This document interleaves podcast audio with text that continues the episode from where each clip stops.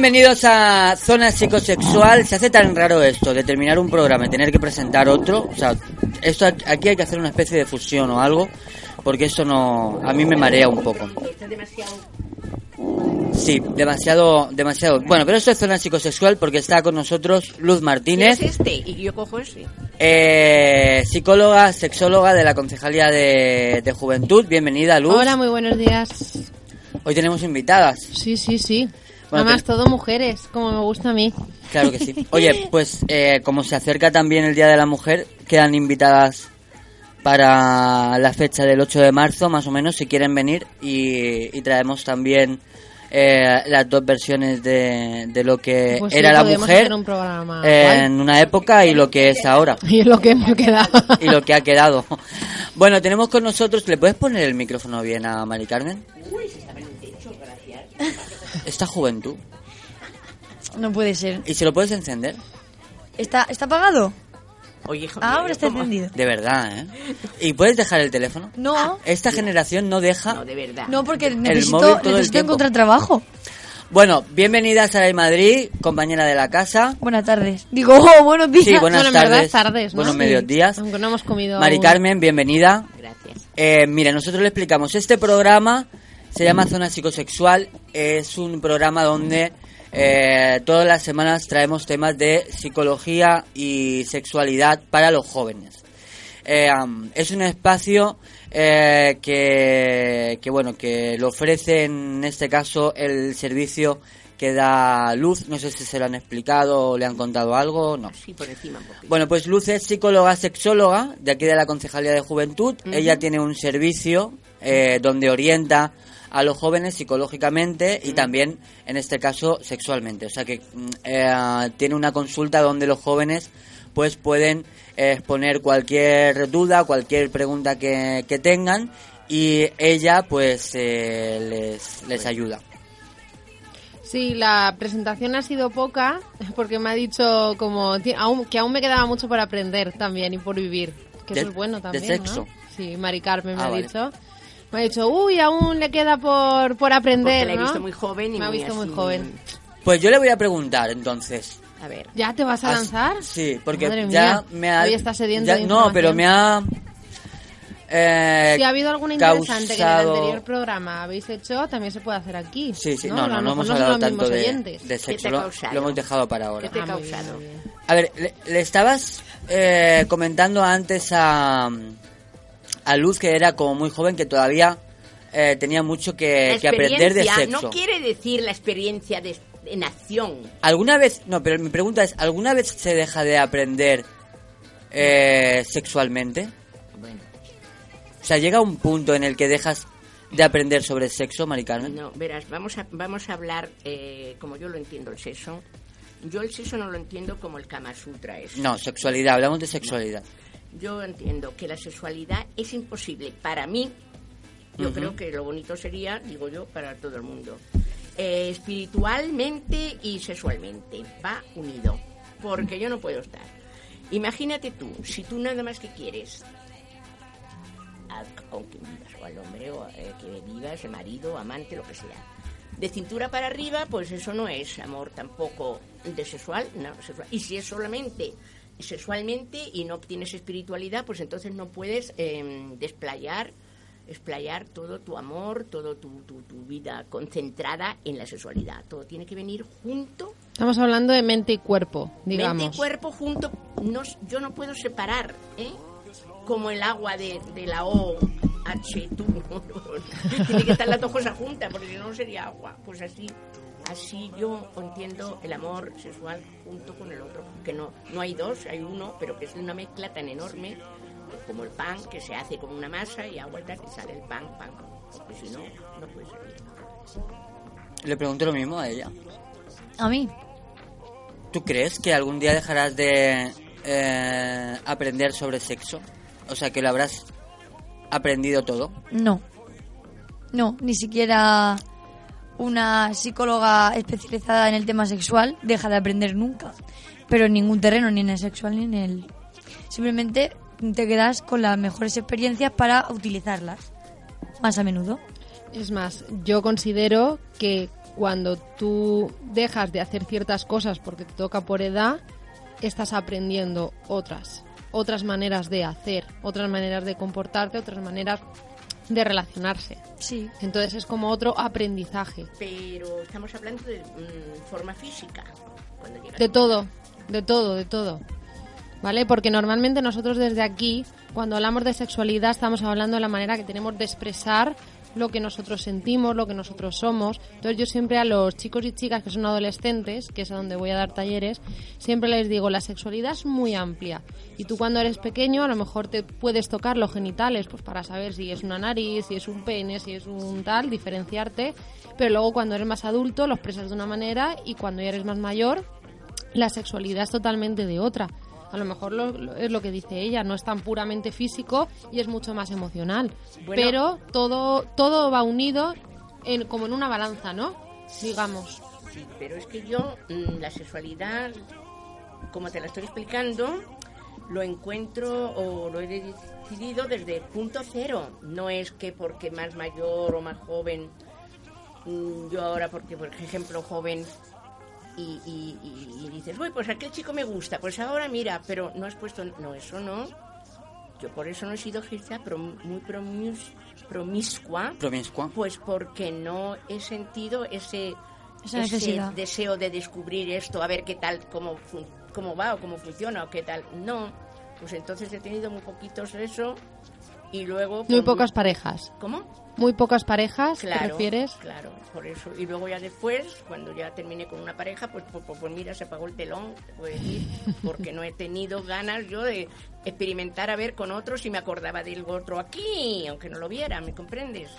Aunque no lo vea, pues yo lo tengo en el pensamiento. Es como, por ejemplo, digo yo que una mujer que tiene el marido marino mercante o marino de guerra, pues fíjate tú, pues no se va a ir con otro porque sería fatal todo, eh, para, para todo, para la, para la, la continuidad de la familia, para lo que fuera. Y los que se iban a la guerra, pues había algunas que, oye, ni se peinaban, ni se vestían, ni se ponían la mantilla hasta que no viniera el novio de la guerra de Melilla, ¿eh? Que es que era, sí, que yo lo he visto, los del servicio, que iban al servicio, las chicas no salían, se quedaban con su suegra los domingos. ¿Y eso será y cómo lo ves hoy en día? Y, mm, ¿Qué pasaría si tu novio se hiciera marinero? claro, es lo que está contando Mari Carmen. que me iría Que se- a se- probar el sexo en, la- en las aguas. No, Así de claro. no, a ver, no, tú no, tú te, No. eh, te quedas en tierra. No, No, yo a lo creo mejor que- tiene que estar muchos años fuera sin, sin poder veros. Yo creo que a día de hoy esa, esa forma que tenían de actuar con, respe- con respecto a, al comportamiento de fidelidad al marido, a día de hoy eso ya no funciona. De hecho, si dejo de sentir adiós. Yo no estoy de acuerdo en eso. A mí eso no me gusta. No me, parece lógico porque si quieres a una persona la esperas. Pero sí que es verdad que la manera de esperar eh, con la suegra, siéndole fiel, sin hacer nada, sin ver a nadie, Mm, no lo comparto porque a día de hoy no sería igual un irte a la guerra o irte al mar como era antes. A día de hoy hay medios de comunicación, está el teléfono, está el, el ordenador y si yo sé que hay seguridad mediante ellos, yo intentaría conectar con mi pareja tanto personalmente, contarle mis alegrías, mis penas, como sexualmente. Experimentaría, ese, esa situación me daría lugar a experimentar otra forma diferente de, de sentirme aliviada físicamente, mentalmente y querida sexualmente a través de otra forma, pero con mi pareja. Pero un momento, ¿no te irías con otro mientras el otro estaba allí? No, yo no soy así. Ah, es que Pero hay personas en las que al principio dice te he entendido otra hay personas en- no, hay personas en las que dicen, bueno, mi, mi, mi pareja está afuera, está trabajando y yo, pues mientras no se entere, pues yo necesito sexo, necesito relaciones sexuales, voy a buscarme un chico del que no sienta nada hacer eso. A mí eso no me gusta. No estamos solo hablando de relaciones sexuales, sino la sexualidad comprende tanto a nivel emocional como lo puramente físico. Entonces, no es solo que quieras irte a, con perdón, follar con otro, sino que quieras a lo mejor estar con otra persona porque estás empezando a sentir algo por esa persona, sin que haya sexo de por medio. Yo soy una persona que cuando se cierra eh, sentimentalmente, también cierra su puerta sexualmente. Y me pasa de que si, al ser hetero, me pasa que si tengo que ver, miro a un chico, nunca llego a mirarlo con lascivia, con interés, con más allá de qué guapo es, que no. Simplemente digo, pues un chico, mira qué apañado es. muy guapo. Pero no llego a pensar con la lascivia de, uy, ¿cómo sería estar con esta persona? No, porque yo he cerrado mis sentimientos y mi sexualidad, yo misma he decidido limitarla a mi pareja. ¿Por qué? Porque me siento completa. Claro, pero normalmente sabes por qué pensamos así. ¿O sabes cuándo pensamos como tú piensas? Cuando estás bien con tu pareja. Claro. ¿Vale? Entonces, si tú estás bien y tu pareja está lejos y luego vuelve o tenéis un contacto y seguís estando bien, sigues sintiendo eso. El problema está de que cuando una pareja se va, antes a lo mejor pasaba lo que Mari Carmen dice, pero hoy en día se va y no hay mucho contacto y tal y la cosa empieza a flojear y cuando ya no estoy del todo bien con mi pareja es cuando abro otra puerta. Pero si estás digamos. realmente bien 100% con tu pareja, nunca, Pero, nunca llegas a ¿puedes estar flojear 100% aunque se vaya lejos. Sí, porque al fin y al cabo son discusiones y se arreglan. Lo que pasa es que estando lejos es complicado. Voy ¿eh? a darle una vuelta a esto. No sé si Luz se ha preparado preguntas o no, pero yo pero bueno. tengo, tengo mucha Más inquietud. Más, En cier- más recto. Más. Yo, yo tengo Eh, una, un Más momento, claro. Avi, me voy a colar. A mí me interesa, por ejemplo, saber si Mari Carmen, cuando era pequeña, eh, en el colegio, eh, recibió algún tipo de educación sexual. No, mira, yo no fui al colegio hasta que no tenía 13 años. Fíjate. Casi, porque yo viví con la hermana de mi padre eh, y una cuñada también. Y entonces, pues mi tía, que era una mujer muy culta, como mi padre, todos eran de un tipo culto extra. Entonces, eh, mi tía eh, era después de la guerra y había. mm, yo vivía en Argüelles, Ma- Madrid conocéis, ¿no? Madrid Sí. conocéis, pues salí a la ca- eh, calle Valle Hermoso desde Alberto Aguilera, donde están los areneros y eso, y había por ahí un mercado que tiraban tiros y porque había, mm, ¿cómo se llama? Mm, Se extraperlo. Entonces mi tía tenía mucho miedo de que a mí me pasara algo porque estaba cargada de... mm, mi abuelo cogió a toda la familia de mi, de, de mi madre, porque mi padre se quedó cesante en, Valen- en Madrid, se vino a Valencia porque era republicano, entonces ahí al quedarse de eso, mi, mi tía dijo que aliviar un poquito a mi abuelo, que tenía tanta carga, su hija, más cuatro niños, y luego mi padre cuando caía por allí, porque fue a Madrid a ver si él se podía reintegrar, pero no se reintegró hasta mucho después, bueno, en los correos. Entonces yo mm, me eduqué con mi tía y me eduqué mejor así que en el colegio, porque yo corregía, yo aprendí francés divinamente con ella. Y, y Aprendí a escribir, a leer, a los francés, cuatro años, ya idiomas, lo sabía. Porque mi, mi- pe- pero la educación que usted obtuvo fue a los 13 años y fue por fue al colegio, fue al colegio público. fue al colegio público. ¿Y en el colegio público le hablaron en algún Nunca, momento de nunca educación jamás, sexual? Nunca, nunca. nunca. Es más, y si, Nunca. y, si, ha- y si se hablaba de sexo por No se alguna podía razón, hablar, no, se, podía hablar, era. Yo prohibido. Yo, cuando tenía 13 años, como te digo, en casa de mi tía todavía, porque es cuando ya me fui, yo no sabía que los niños de- por dónde venían. No de verdad, yo me creí que venían por el ombligo. Con 13 años. 13 años, que ya podía ser a, a los pocos meses eh, ma- Una, una puntualización. Mari Carmen con 13 años No no, sabía. no lo sabía. No y sabía. ahora con 13 años. Ya tenemos a gente manteniendo relaciones sexuales Y teniendo niños.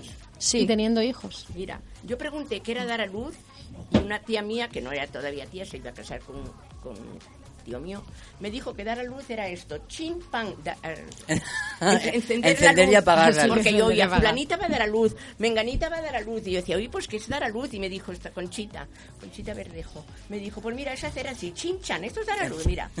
Oye, los reyes de verdad yo me creía hasta los, casi los 10 años, pues que eran reyes, porque me decían, sí, porque yo los he visto subir por una escalera, por una escalera los he visto ver y ponen los zapatos que estén ahí. en el- Es verdad que yo me los creía que todo eso de los reyes, y yo les quiero poner un poquito de comer algo, porque Entonces, la primera vez que, que te explicaron cómo se tenían los hijos, que es la parte así más, más básica, Pues la tía, otra también, otra tía mía, mía Otra tía. porque la- la ¿y qué edad mujer- tenía?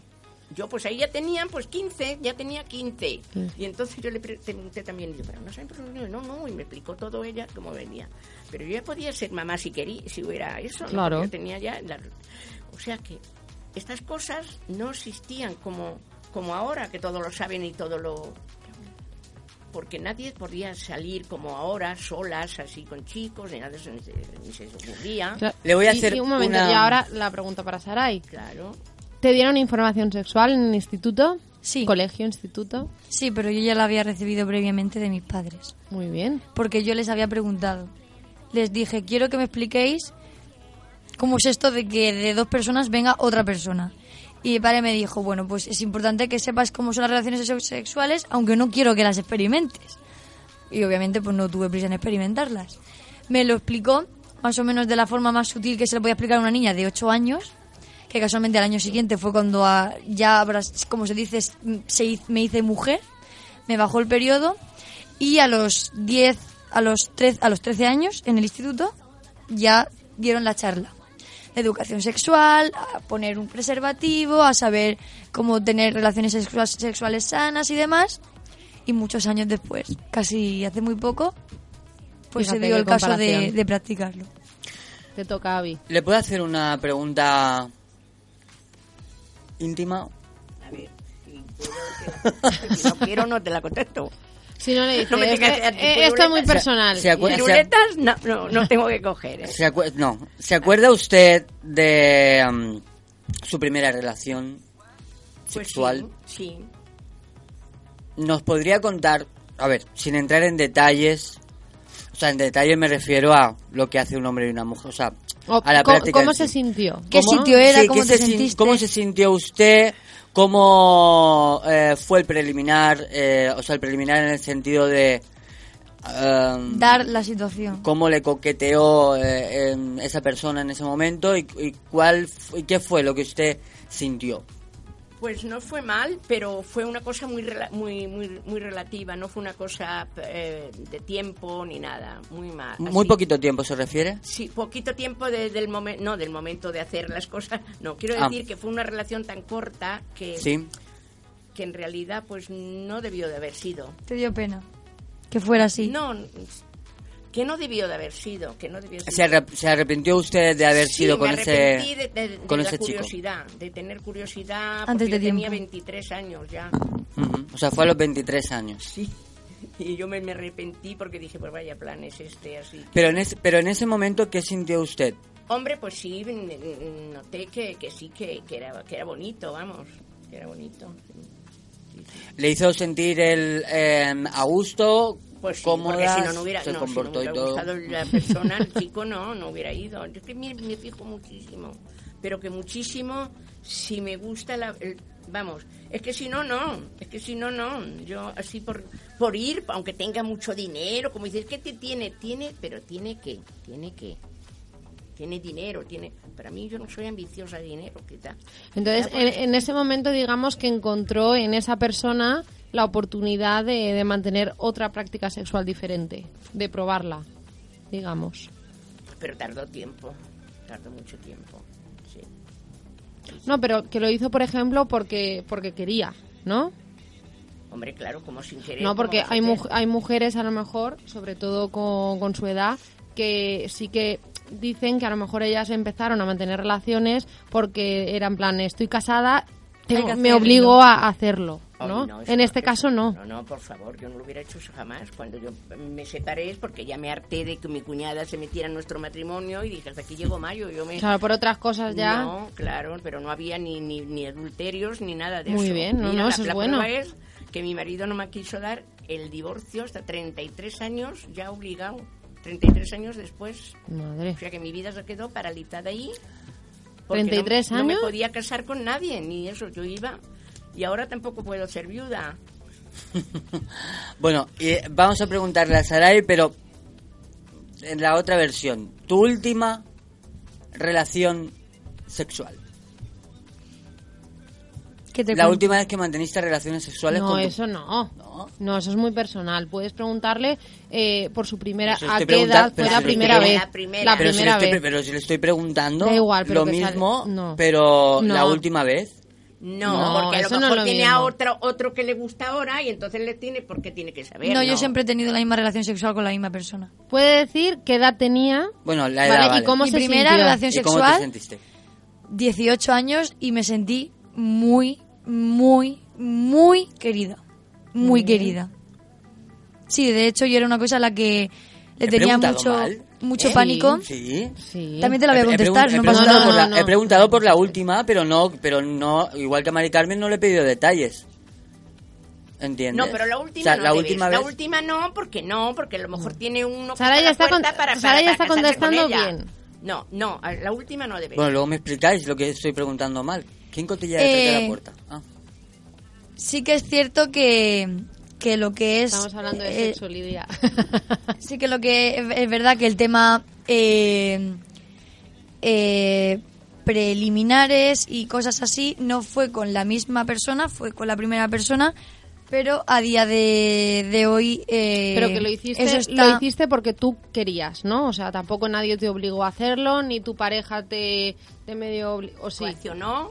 Sí hubo un poco de coacción, hubo un poco de coacción. Mm. sí. Vale, eso Por lo eso para Hombre, mí, todos yo, hacen lo mismo, siendo ¿no? sincera, Si en no, este... no, eh, todos No, todos no. que- que- que- que todos un poquito No, lo que pasa que sí que es verdad que hay mujeres que No, cuando yo- hablas con ellas sí que te dicen, una cosa es preguntar, que se pregunte, oye, a mí sí que me apetece, a mí tal. No, yo soy por cien- 100%, sincera en este tema porque no me importa, no me siento avergonzada de nada y por lo tanto sí que cuento que mis primeros preliminares no fueron eh, con la persona con la que yo he mantenido relaciones sexuales, pero como tampoco fue una cosa placentera y una cosa de la que yo me sienta orgullosa y me sentía querida, no, no, lo, no lo cuento. No lo cuento como que eso pasara así.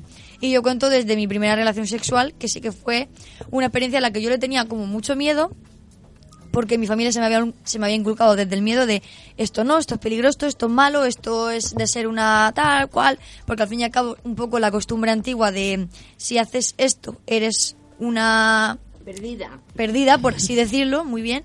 Entonces no nunca lo proba, lo, lo probé ni tenía ni, ni siquiera la curiosidad. Pero cuando ya cumple los 18 años y sientes que la persona a la que tienes al lado la quieres y quieres darle cariño de una forma más más física que con besos, pues lo hice para dar mi cariño yo dije, no me siento mal porque le estoy dando el cariño a la persona que yo quiero, que dentro de unos años no sea la persona con la que esté, me da igual, pero yo le he dado mi cariño y mi oportunidad, mi primera vez a la persona con la que yo ahora mismo siento que la quiero y porque quiero que sea así por mucho tiempo. Y lo hice y me sentí querida. Muy bien. Porque, Mari Carmen, eh, lo que ha comentado Saray, que estaba diciendo que, a muchas mujeres también le dicen lo de perdida, o es que está salida, o ¿a usted se lo han dicho alguna vez? Perdida cuando me separé, fíjate, perdida me dijeron mi familia, que eso que me había casado yo en una catedral por los católicos, apostólico y romano. Y luego ahora, las hijas de las que tanto me criticaron, que se han ido juntas y, no se han casado por ningún respecto, eso es estupendo. Y a mí eso me parece fatal, porque yo considero que si haces una relación debe de uno de atarla, porque eso de no, no me gusta. Los niños sin, es que sería un poquito mm, ya no solamente eh, moral sino eh, para todos registrados en su, en su lo que debe de ser no yo yo considero eso mucho que el niño tiene que tener padre y madre porque entonces sería esto otra vez vuelvo a decir en mismas palabras Sodoma y Gomorra y tiene que haber una cosa civil eh, pues eso que, que, que- que corresponda que porque Porque usted tiene hijos, si uno uno.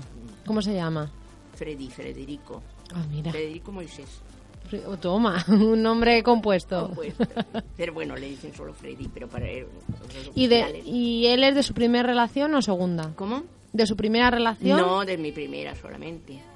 No, no he tenido segundos. Ah, no ha tenido segundas. No, he tenido un amor grande que lo tengo, sigo teniendo en el pensamiento. Pero eso es... ¿Que es con el que se casó? No. No. Yo Luego, es que- yo luego me dices a mí que hago, yo, que hago yo preguntas íntimas.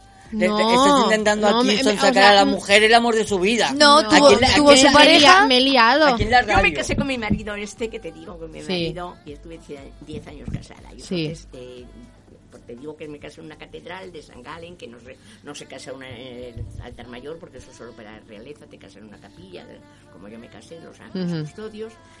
Y luego me separé porque mi, no fue, como te digo, que uno se fue con una, la otra con otro, no fue porque mi cuñada, la, la hermana de él, pues se metía mucho en nuestro matrimonio, quería venir aquí, a un país que, que no se podía entrar así como así, como ahora se entra.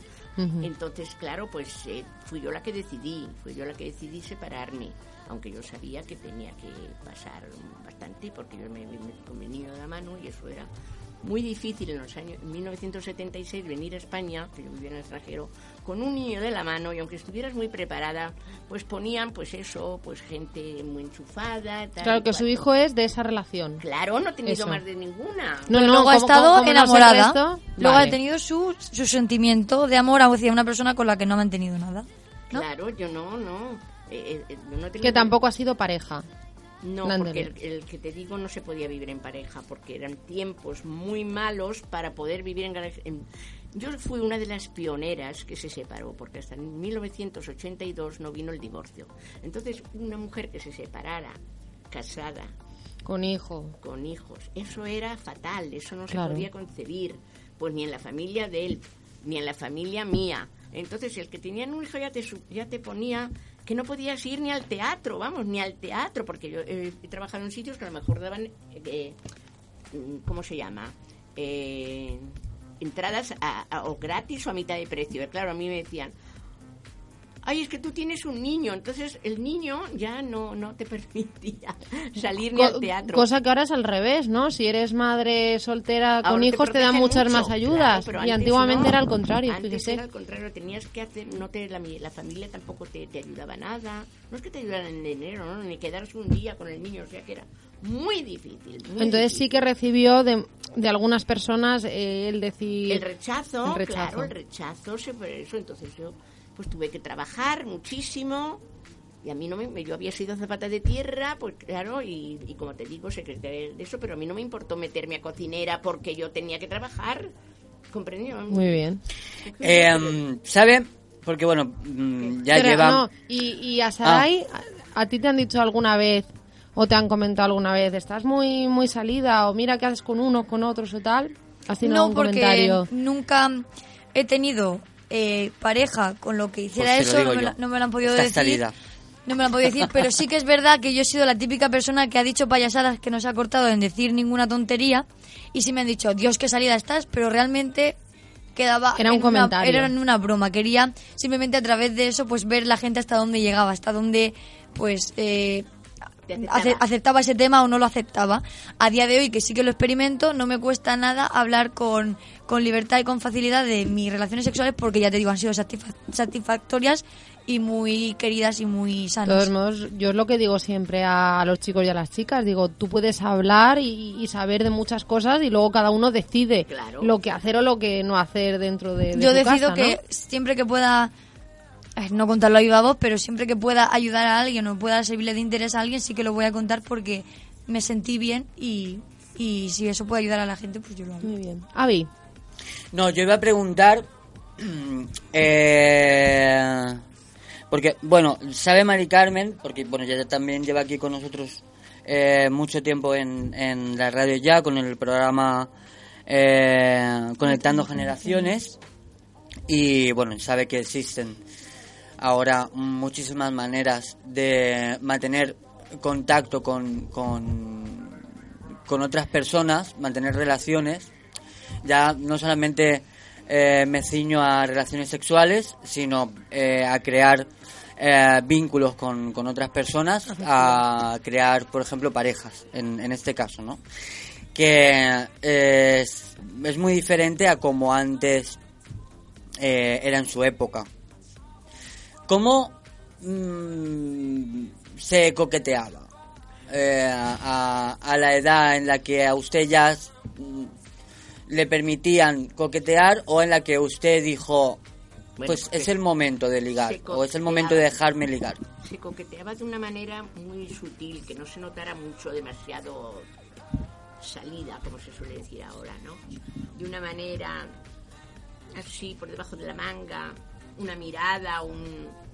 con una mirada se con sabía una ya mirada también se... Sí, sí, sí, sí. pero cómo va a saber Hombre, usted con una mirada acuérdate de- de hombre, la- yo me enamoré de mi pareja solo con mirarlo. Oye, de la historia, mira, de la historia del, del abanico. pues sí que perdió yo oportunidades un- coño un- Ay, es que hay que saber Con la- mirar. pero cómo es la mirada o sea mirada, por una mirada un beso. a ver como la de mirada, los no pero como la de los gatos porque los No, gatos de noche tienen tienen la raya así por el día tienen cómo No, cómo se le pone a ver cómo se le ponen los ojos a un hombre o a una mujer Pues unos ojos Lo ves. Antiguamente lo se ves, refiere a que tenía, si tenías el abanico y la mujer miraba por encima del abanico, Claro. era que ya tenía intención de saber más sobre esa persona. Claro, y si decía que sí, que sí, que sí, que, y que no, que no, que no, que no era así, que sí, que sí, que sí, ¿eh? ¿Ves? Fíjate.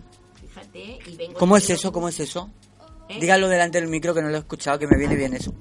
Mira, con el abanico tiene un lenguaje. abanico? El abanico tenía un lenguaje. Ah, vale. Entonces, si, si decías así que sí, mirabas por arriba, como ha dicho Saray, pues era que te querías comunicar con él. Si Ah. decía puedo Comunicar. comunicarte. Quiero, quiero que estemos juntos. Entonces ella decía que sí, abanicándote sí para, para hacia el pecho, ¿no? Si decía que voy a, ir a buscarte ahora, que voy a ir al, eso es en el teatro, estoy hablando, voy a ir al palco, eso era antes del, del primer, siglo pasado. Entonces voy a ir al palco. Entonces ella decía que no, que no, que no. Y entonces si, si tenía que venir a las que las que tenían también ojo el santo marinero, las que eran infieles, pues decía él que voy a ir a tu puerta, que voy a ir a tu, bajo tu ventana. Y entonces ella ponía un vaso de vino, eso es una leyenda, y dos velitas al lado en el alféizar de la ventana. Entonces quería decir, vino, el vaso, entre dos luces, que vino antes del amanecer, que no se pudiera tocar la guitarra, que eran los, seren- los que daban la serenata, porque daba, aquí también en Alicante y en Elche también la darían con las guitarras, iban a la, la ventana, pero eso no había relaciones sexuales, entonces era un amor que, te- que, que, que- que- que era un chico eh, que quería salir contigo, que le gustaba, llamaba a sus tres amigos y decía, pues vamos a tocar el, el el- las canciones de Jorge Negrete, por ejemplo, fíjate que estoy diciendo, y tocaban y, y, y eso, y la gente lo miraba por dentro, por dentro de las ventanas, ¿no? Qué La madre y todo eso era una cosa pues así. Había gente que les invitaba y todo a entrar y tomar una copita y un- Saray. un dulce. Otra. ¿eh? Dime, ¿Y ahora ¿ahora qué? cómo es en tu época? ¿Te invitan a un coqueteo. dulce? A ver, mi coqueteo es muy diferente. Yo lo del abanico no lo he hecho nunca, ¿eh? Mi coqueteo es muy diferente al que se lleva ahora. Es una, un- una especie intermedia entre lo de ella y lo de y lo de ahora, porque yo tampoco me dejo, no me gusta lo de ahora y no me dejo cortejar tanto como lo que hacen hoy en día. Yo mi forma de mm, yo a ver, a mí no me gusta ser la que vaya al chico. No, no, no. No por no porque mm, no porque sea una bajeza, simplemente porque mi familia me, han me han educado así, como que una mujer eh, mm, Debe esperar. tiene que esperar a alguien. Yo en realidad, como no tenía prisa, esperaba. Y digo, y si nadie llega, pues, pues ya iré yo a interesarme por alguien. Pero justo cuando yo quise interesarme por alguien, ese alguien vino a mí. Entonces no me hizo falta tener que hacer ese paso que a mí, eh, por la educación que me habían dado en mi familia, no me gustaba hacer, que era acercarme a un chico, porque directamente justo cuando yo sabía que ese chico no quería que se me escapara y si no venía iba a ir yo, pues él vino y yo fui.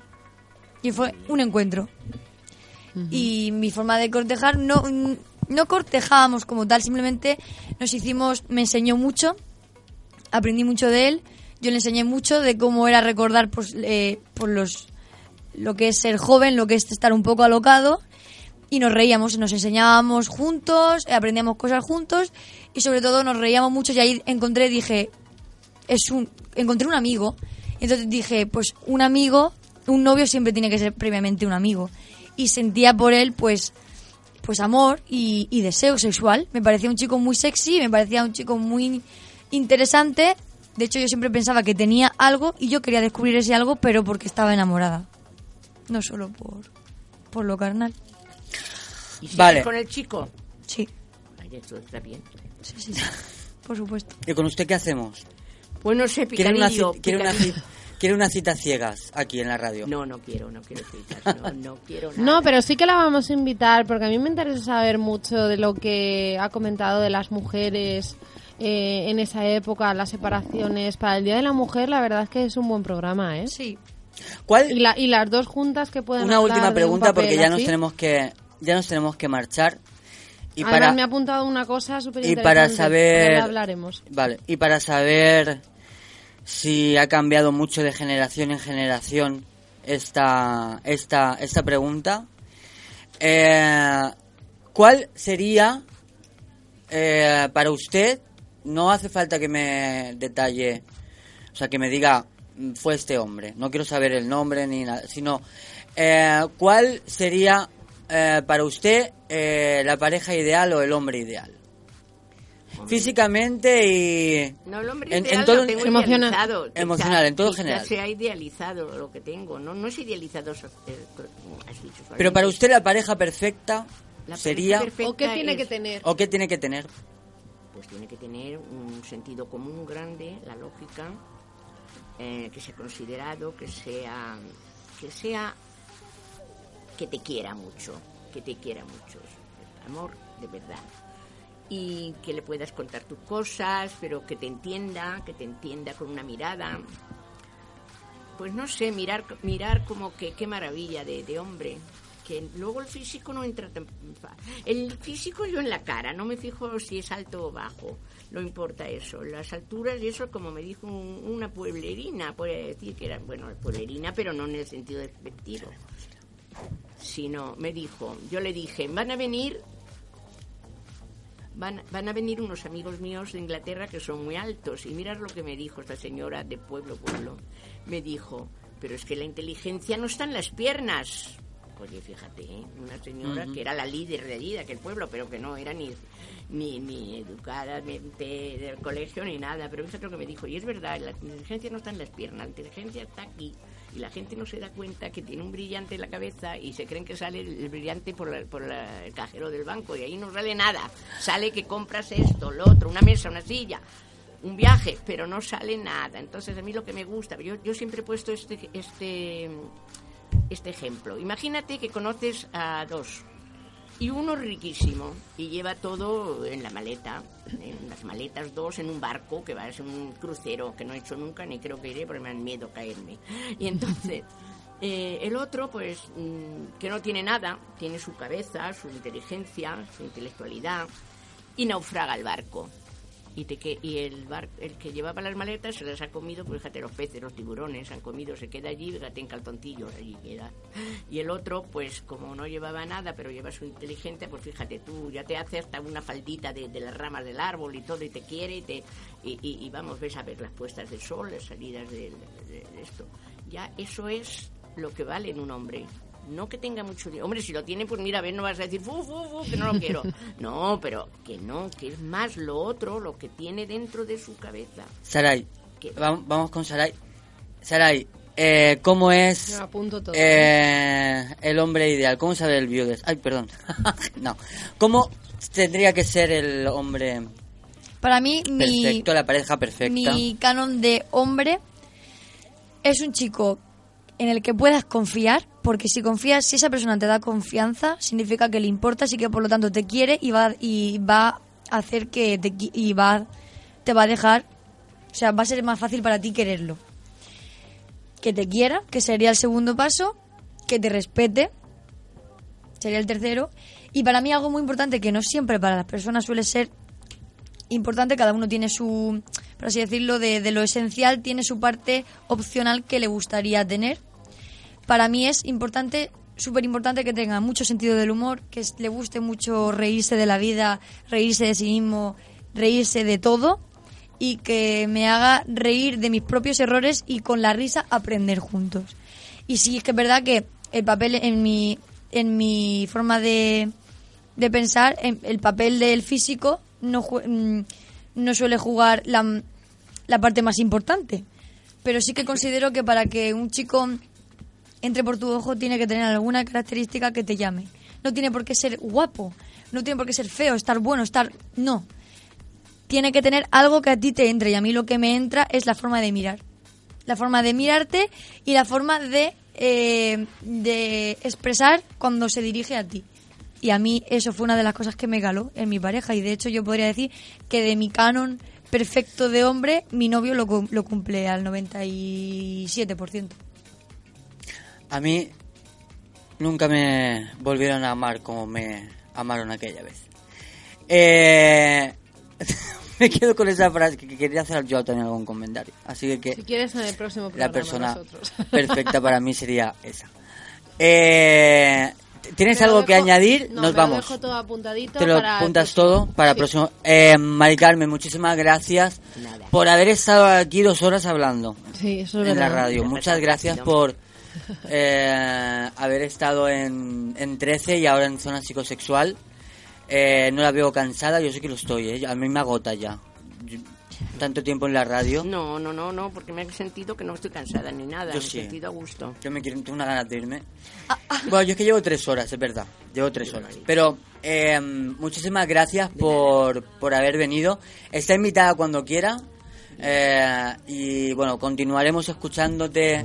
En un mes las volvemos a llamar. Las volvemos a llamar, pero seguiremos escuchándote en el programa eh, Generaciones este, que este también será ahí. Conectando Generaciones. Conectando. Nos debes una entrevista a Luz de a mí. Sí, ya Sí, hemos quedado. ¿Habéis quedado ya? preguntas? Vale, perfecto. El día que día hemos quedado, eso se puede decir porque es para aquí. El 21. ¿Puedo quedar a Sí. El 21 de febrero. Escucharos. Ah, claro, va- puede nos- venir si quiere. No, aquí, que se me quede. Ah, nos vamos todos no, ya- a comer. Ya nos vamos todos. Alicante, pero me Sí, no, nos vamos todos a comer. Nos o vamos sea a comer, hemos Nos ya despedimos hemos ya, y nos vamos. Nos marchamos. Hasta la próxima semana. Volveremos. Muchas gracias, Luz. Muchas gracias, chicas. Eh, volveremos el próximo miércoles a eso de la una con más cosas, con más temas de psicología, de sexualidad. Gracias. Nos vamos con una canción eh, modernita.